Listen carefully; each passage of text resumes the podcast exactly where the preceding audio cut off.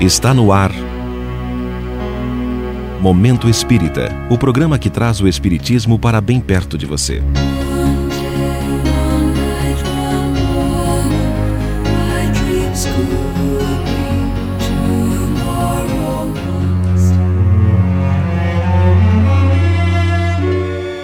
Lição numa capela.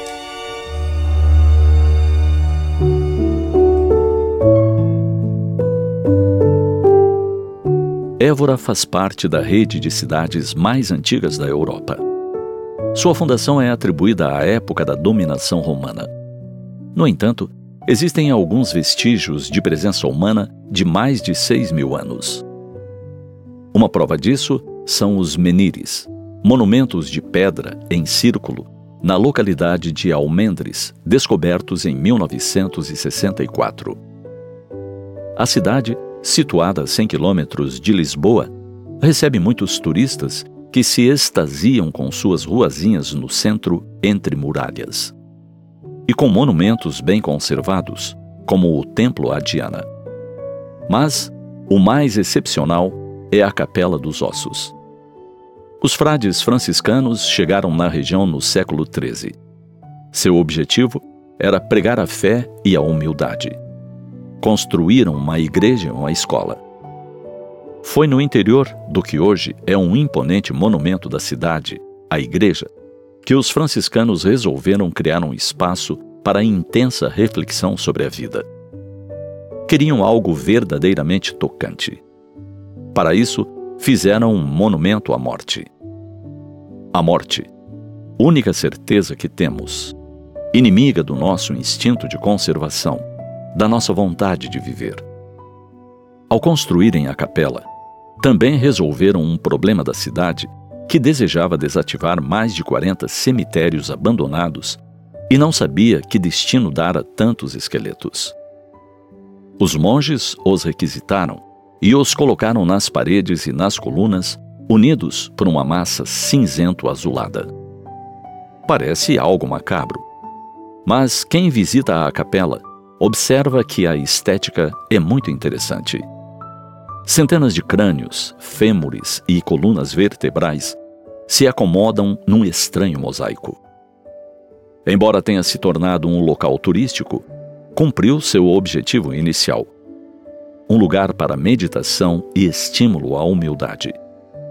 Começando pela inscrição na porta de entrada. Nós, ossos que aqui estamos, pelos vossos esperamos.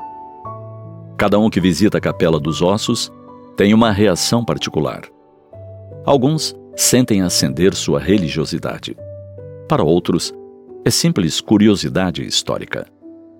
Entretanto, a grande mensagem é mostrar que a vida é breve.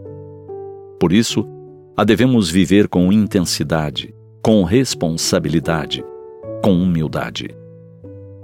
Para que brigarmos tanto? Para que disputarmos tanto se a vida é tão curta? E, afinal, por que nos apegarmos tanto a ela? A grande inspiração provocada pela capela é a de que a brevidade da vida é um dos elementos que a fazem ser tão maravilhosa. A sabedoria, portanto, está em sabermos viver cada minuto das nossas vidas, valorizar as relações afetivas.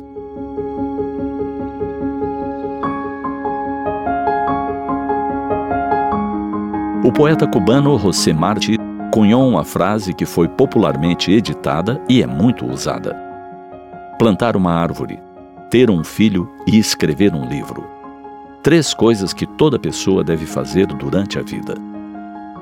Podemos plantar muitas árvores para deixar como nosso legado a da amizade, do bem-querer, do otimismo.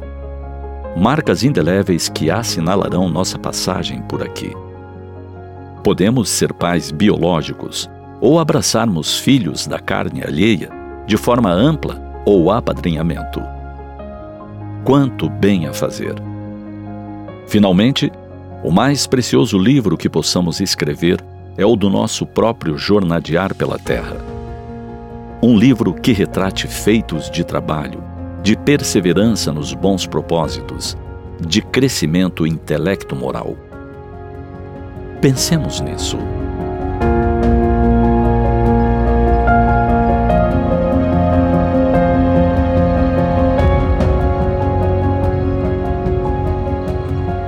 Vigésima quinta Conferência Estadual Espírita, de 10 a 12 de março, com o tema Rumo ao Novo Mundo. Assista no YouTube arroba Canal FEP.